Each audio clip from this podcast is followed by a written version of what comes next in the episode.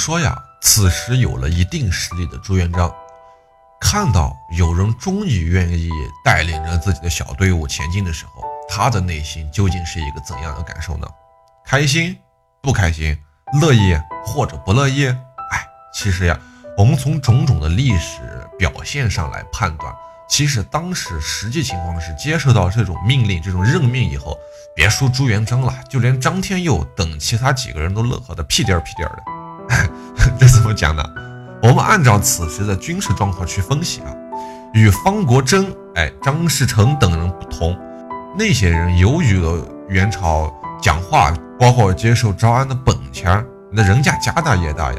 那朱元璋等人呢，当时身份是起义军，是新势力，再说白点就是群匪和土匪啊，对吧？群贼，翻来覆去，他总是想找一个可以抱得住的大腿。哎，来报一下的，对吧？但是他们巴结不上大元王朝，哎，所以就只好找一个，哎，好歹先靠上一个韩林儿这样的皇帝嘛，混个名号，那么心里面多少好受些。四处攻略攻伐，那也也就更有借口和军事，对吧？再说郭子兴留下了这两个儿子，一个叫郭天觉，一个叫郭天旭。从前在滁州的时候，见到自己的干妹夫就朱元璋嘛。一个名声日盛，当时可以说是想用毒酒害死朱元璋啊，这是书中记载的原料哈。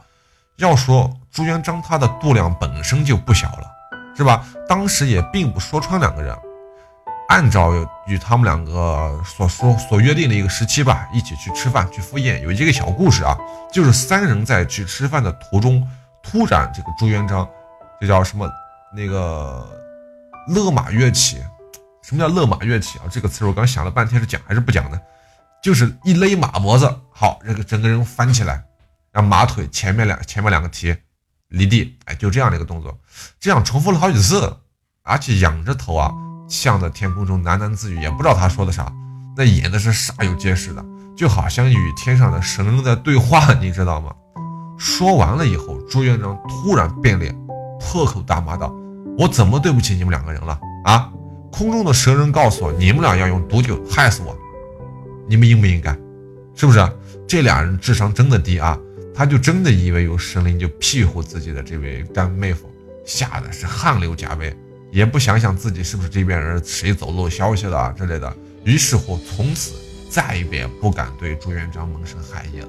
后来呀，郭天旭与一个元帅、副元帅嘛，就刚我们我们上一期讲的那个叫张天佑，哎。均死于陈也先之叛，就是陈也先的叛变哈。那一次死了好多好多人，我们接下来就会讲到他的故事。在这之后呢，郭天觉被韩林儿任命为中书右丞相。哎，朱元璋得势以后，找了个借口就把这位干小舅子给杀掉了。由此，你的干老丈人郭子兴就变成了绝户，家里没人了。不过呀。这个郭子兴有一个妾生的女儿，她不是妻生的，是妾生的啊，不是嫡出啊。这个女儿最后被朱元璋享用，您看这词啊，叫享用，封为了惠妃，最后还生下了蜀王、古王、代王这三个儿子。所以你要按照这样的话去讲的话，老郭也算是有幸使他的血脉得以了延续。哎，洪武三年，朱元璋追封上司郭子兴为楚阳王。终于了却了这个老郭想当王爷的一个夙愿哈，再往下说，朱元璋就基本上做好了一切应有的准备。我们在上期说了，此时他就已经开始真正打算向金陵去发展了。有一天呀，胡大海带来了一个叫邓有德的人，哎，这个邓有德是个年轻人啊。老朱一看他二十出头的年纪，看着却十分的神武，哎，于是挺喜欢的。一打听才知道。这小伙子可厉害啊！二十岁的时候就已经跟着他的父亲和亲哥哥一起抗击元朝了，于是觉得这个人是一个实在难得的人才，就把他给留了下来，还给他改了个名字，叫做邓愈。哎，这个名字您听着就是不是很熟悉了？汉朝有一个开国名将叫做韩愈，用的就是韩愈的愈，紧接着就直接封他为管军总管。哎。主要负责日夜训练部队与参与策划攻打金陵的这个事儿，这个邓愈啊，就值得我们去花大功夫在这儿去了解一下。他生于一三三七年，死于一三七七年，就仅仅活了四十岁，也算是英年早逝。跟他一样活了四十岁、英年早逝的还有一个人，叫常遇春，也是一名大将。这两个人活的挺惨，最后面死的其实挺挺挺挺挺让人不舒服的啊。这个邓玉啊，原名叫邓有德，哎，字伯言。这大哥啥都好，就是这个字取的稍微差了点哎，他是四州的洪县人，也就是今天安徽省的泗县人。哎，他与徐达等人齐名啊，位列是明朝开国名将。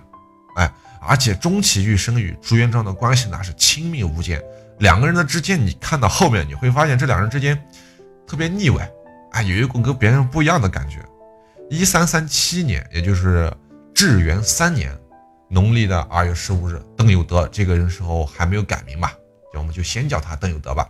出生在洪县的龙须里，他的父亲名叫邓顺兴，是一个非常重节气的人，讲信义，哎，所以他被乡里的人，他被他的乡亲们推为团练，率领着人马保境安民，是一个备受老百姓爱戴的人。儿时的邓有德呢，那是天生魁梧，身材呢是壮得很。和他哥哥一样聪明好学，哎，勇武过人，在父亲的教育下，怀着有平天下的一个志向，是一个典型的少年英雄形象。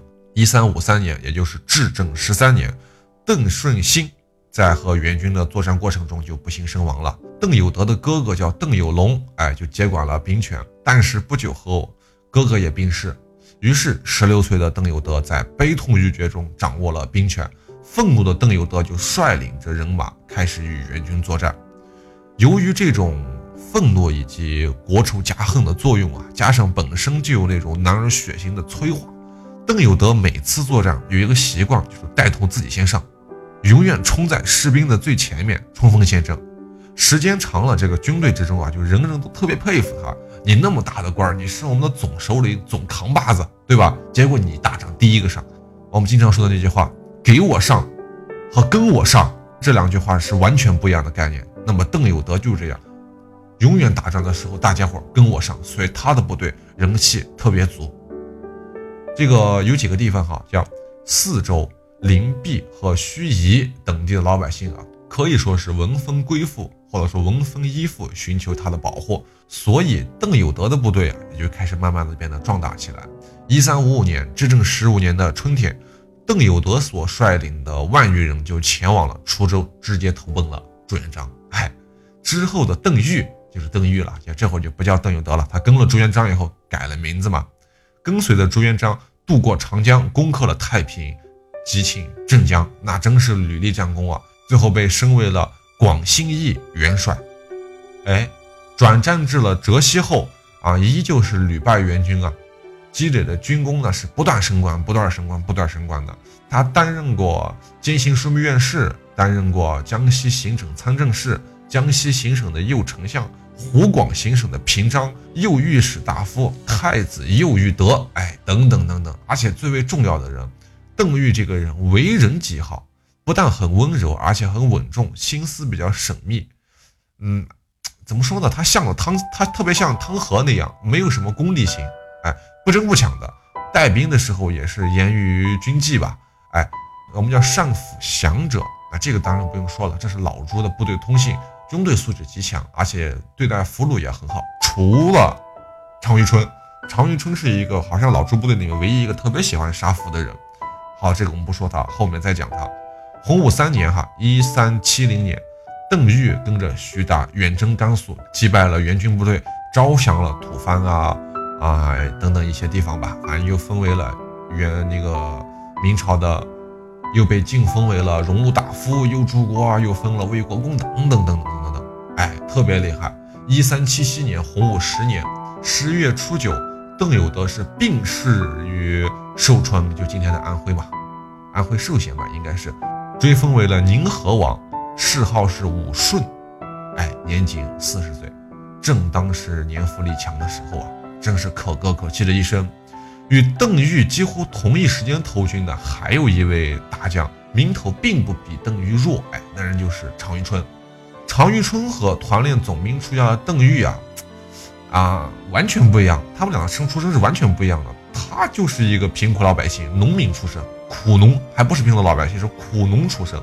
青少年时期啊，常遇春不甘心那个老死于田间呐，于是就跟着别人开始练武。但由于家里面实在是太穷了，没有办法去支付他的学武的那个学费嘛，于是邓玉春就得多出力气干活给那些。啊，开武馆的人也也好，这练习武的人也好，给他们当杂工来换取学习的机会。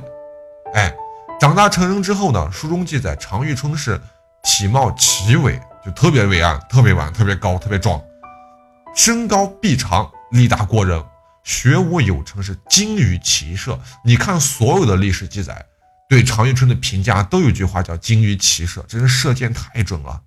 哎，各种兵器他都能用。所以说，在用兵器方面，这常遇春是个奇才。也正是因为他是一个全才，哈，也是一个奇才，没有他不会的。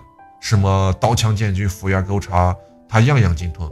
但奇怪的是，明史中偏偏没有对他性格的特点的描写，这是咋回事呢？嗨，原因是啥？就是不方便说，不方便。常遇春这个人勇猛，没错，猛将没错，但是这有一个天然的性格缺陷。四个字，狂妄自大，也不难解释。为什么一般容易狂妄自大的人有一个通病是什么？能耐太大了，他有能力有力量，所以他才自大，是不是？而且这个人不仅自大，还嗜杀成性，他爱屠城，爱杀降将，爱杀俘。哎，当年大败了陈友谅之后啊，不顾徐达等人的劝阻，愣是活埋了三千的俘虏啊。那气得朱元璋直直咬后槽牙，陈友谅也是恨透了这个人，太恨了呀！所以他和邓玉一比啊，能耐是你更大一点，但是性格你有缺陷。常遇春在年轻的时候啊，因不满生活的现状啊，实在无法忍耐那种饥饿的折磨，于是就开始投奔活动于怀远、定远一带的一个绿林大盗，不是绿林啊，这地方念绿林大盗，这人叫刘据。刘据见常遇春。非常能打，哎，就让他当师傅长，并且引他为心腹。常遇春呢，就常年就跟随着这个刘据拦路抢劫，入宅为盗。哎，起初感觉挺新鲜，而且既能大碗吃肉，大碗喝酒，还能得钱，还能分得银两，本来没什么毛病。但是干了几个月以后，就突然间发现这个刘据啊，他就只知道打家劫舍，四处抢掠的，没什么打算，就更别说有什么远图了，是吧？于是他就萌发出了脱离道群的这么一个念头吧。到了至正十五年（一三五五年的四月），常遇春呢在刘据啊，常遇春在跟随刘据在河州抢劫的时候啊，正好遇见了从这儿路过的朱元璋。哎，于是常遇春就听说朱元璋这个人怎么说呢，比较有豪侠气，豪侠气，仗义豪侠，很有作为。他便利用在河州相遇的机会啊。装扮成老百姓，观察着朱元璋的行径。他亲眼目睹了朱元璋平易近人啊，事事作为兄弟这样的作风，也看到了朱元璋的部队确实纪律很严明，他不伤害老百姓。经过比较，哎，他知道了朱元璋才是个这样真正做大事的人，而刘据仅仅是一个盗匪，不能与朱元璋相比。于是他当机立断，决定在河州投奔这个朱元璋。但是常遇春去投奔朱元璋的时候和邓玉完全不一样，为什么？邓玉本身就是一个有名声的人，他之前带了兵，他之前对抗了元朝，所以朱元璋当听到他的名号的时候，知道你是一个怎样的人，对吧？但是常遇春去投靠的时候，朱元璋表现出来对他的态度很冷淡，他问了常遇春这么一句话，是不是？你是不是挨了饿，想到我的部队中混口饭吃？你就直说，对吧？常遇春也回答道。我在刘据手下打家劫舍，并不愁衣食，只是这个刘据他就只知道打架，只知道抢劫，只知道女人，只知道钱，是吧？并无大志。